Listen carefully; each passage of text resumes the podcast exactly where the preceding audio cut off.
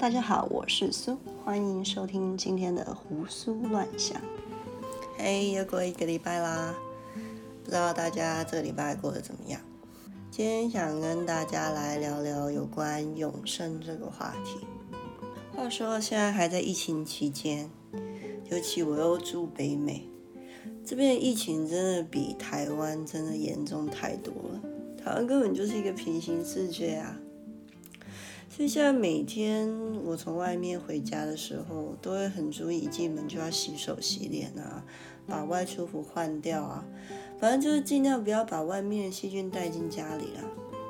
但我老公是一个比较随性又比较中二的人，他就说：“哎呀，我是神选之人，不会中的啦。”然后又说：“而且我跟你说一个秘密哦，我不会死。”想当然，我就给他那个梗图，本来想说点什么，但想想还是算了的那个脸。但是我又想逗他，我就说：“但我会死哎，怎么办？你以后一个就一个人活在这个世界上好啊。”他这个时候还竟然给我沉思了一下，然后语重心长的跟我说：“嗯，好吧，那我也让你不会死好了。”然后这段干话也就没有后续。但这段无脑的对话也确实让我想到了永生这件事。因为当他说要让我也不会死的时候，我下意识第一个想法是：我不要，拜托我不要，我才不要永远活在这个世界上那时候我想的永生不是长生不老，是肉体还是会衰老，只是非常缓慢而已，就像金刚狼啊，还是德古拉吸血鬼那样。既然不是长生不老，表示还是会老嘛。这样时间一长，就会被渐渐衰老的器官啊搞得生不如死，可能体力会越来越差啊，或是牙齿开始咬不动食物。我觉得最可怕的还是要看着心爱的人一个一个离开，而且我觉得面对生死离别的那种情绪是会习惯的，失去爱人的那种痛是会随着被伤害的次数增加。慢慢的杀伤力也就不那么强了，就好像一个人拿刀去刺你，被刺第一下的时候痛到快晕过去了，第二下可能跟第一下的感觉差不多，但是随着时间一长，最后皮长厚了，神经也被弄坏的差不多了，好像也就不那么痛了。慢慢的去习惯，得到就是失去的开始，不敢去付出。也不敢给予，不是因为吝啬哦，是知道一旦付出了，可能两个人的关系就会产生连结，那就必须要再次承担失去的痛。这时候我又联想到我放在心里面好久的一个疑问，就是自古以来有一些皇帝啊，不是追求长生不老，是担心死后被记载在史册上的自己。不要说皇帝吧，平民老百姓会也会想要考取个功名啊，或者去打仗立个功绩来名留青史。我这时候就觉得很奇怪啊，人都死了，干嘛要去在乎别人怎么讲？反正我又听不到，也不会对我造成什么影响啊。毕竟我这一生的功与过啊，也是在我死后就记录完毕了，要上天堂下地狱也是注定好的事。为什么要去在乎自己死后的名誉嘞？这时候又不得不提一下我上一集提到的《好人总是自以为》这本书，其中第十章“蜂巢开关”的开头啊，提到了一个历史学家研究成果，我才有一点好像被解答了。这个历史学家的名字叫麦克尼尔，他其中一个研究呢是关于人在军队中的心态，研究的结果很出乎我意料，他的结论是士兵冒险犯难。不是为了国家，也不是为了同袍，是为了自己。我想大部分人看到这个结论应该会很生气吧？军人保卫国家，竟然是为了自己，他们可是英雄哎！你怎么可以这样诋毁他们？但他引用了某个退伍士兵的一段话，却让我哑口无言。那个士兵说：“我认为，如果退伍军人都对自己诚实，那么会有很多人承认。”战场上共同付出的体验是人生当中的最高峰，不知不觉间，我变成我们，我的变成我们的，个人的命运失去了核心的重要性。我认为这类似永生的自信，使得那关键时刻的自我牺牲变得相当容易。我或许会倒下，却永远不死。毕竟我虽为同袍牺牲自己的性命，但我心中的真正心神不小，继续活在同袍的身上。你可能会觉得上面那一段啊，会有一点前后魂不连贯，是因为书上是解录这个退伍军人说的话，中间有一点省略。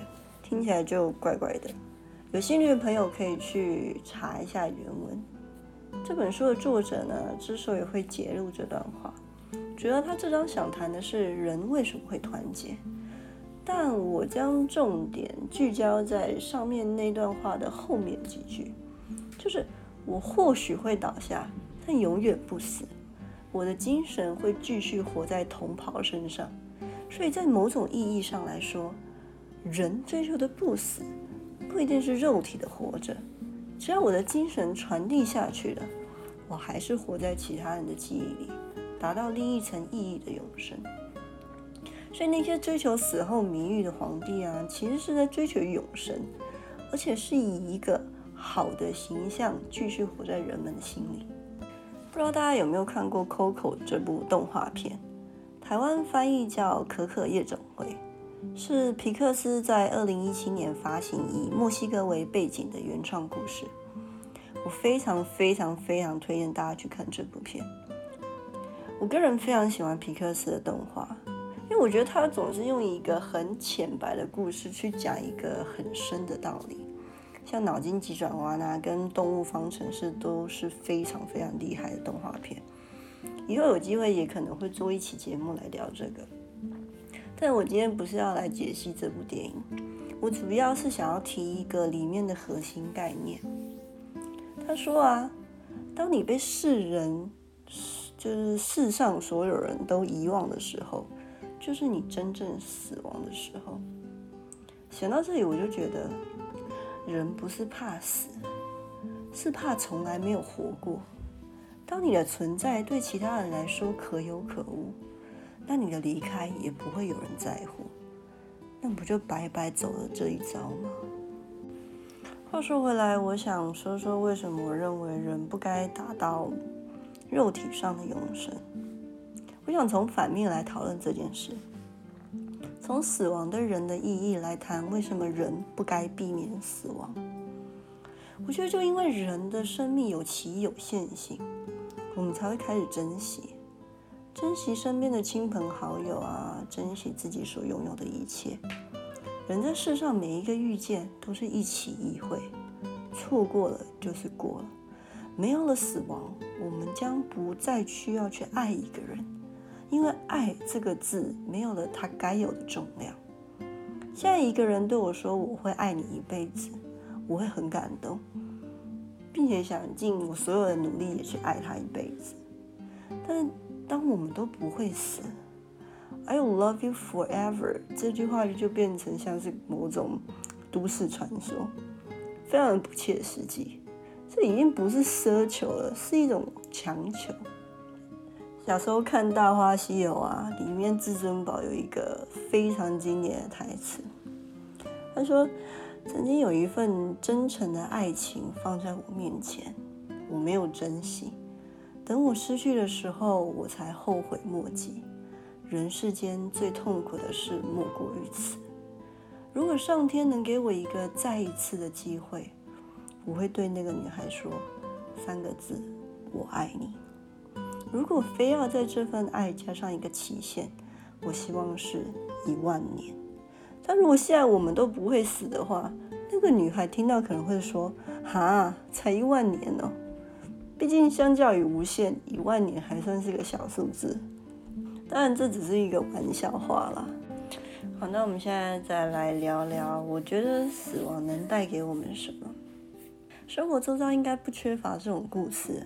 就是有一个人知道他患有绝症之后啊，才回过头来检视自己的一生，发现他这一辈子都在浑浑噩噩的生活，过别人想要他过的日子。所以在这生命的最后一刻，他想要做回他自己，做自己喜欢的工作，花更多的时间去陪伴他爱的人。我觉得这就是死亡带给我们的一个反思的契机，让人意识到时间是有限的，应该要把它拿来做更有意义的事情。还有就是，我觉得当一个人真正死亡的时候啊，人们才会记得要花一点时间去缅怀一下这个人。就像前一阵子过世的林刘清总统，他生前的功与过。也是他死后才会被人们好好的从头到尾想一遍。毕竟就像一件作品，也要等到完成了才比较好打分数。他用在一般平民老百姓也是一样。不要说真的很亲很亲的亲人呐，那个牵绊比较深，可能每天都会拿出来想一下。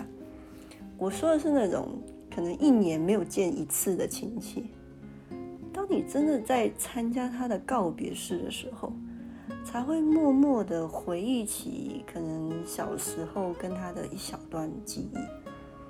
在那个时候，你才会好好的把这个人拿出来想一想。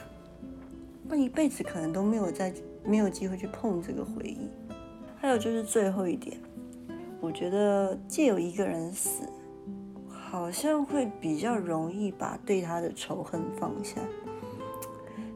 我自己在讲出这一点的时候，我也是很犹豫啦。我没有把这件事情真的想得很透彻，但是我就是觉得，好像人都死了，你继续恨他还有什么意义？不是说他死之后做的错事都可以一笔勾销，是我觉得没有必要再去恨一个不存在的人，就像很多武侠小说那样嘛。知道自己一辈子的仇人死掉了，顿时就会有一种 怅然若失的感觉，好像恨啊什么的都没有意义了。好了，讲那么多死的话题，好像有一点沉重。我们最后再说说永生这件事，以现在的技术来看，有没有办法达到吧？我上网查了一下。以现在技术来说，要让人达到永生的境界，主要有两种途径。一个是将人脑啊移植到机器人身上，另外一种呢是把人的意识复制到云端，就有一点像骇客任务那种母体的概念。说白一点，就是科学家觉得人最重要就是那一颗脑，或者你也可以说意识。反正只要脑可以运作啊，这个人就算是活着。那这些科技要多久才能问世呢？不查还好，我一查吓一跳。我看到 Google 未来科学家 Ray Kurzweil 说，人类啊，在二零二九年会开始走上永生之路，在二零四五年将会正式实现永生。你看，二零二九哎，现在已经二零二零年，在九年呢。就这个瑞还不是一个普通人哦，他曾经被比尔盖茨称为我所知道人工智慧预测领域最厉害的人。其实我这边还查到说啊，他做过的预测中有百分之八十六是准确命中的，表示这个人说话是有一定分量的。他说为什么可以在二零二九年？达到永生呢？是他说，二零二九年纳米机器人将会被植入人体，为人体进行修复，进而达到永生的第一步就是延长寿命。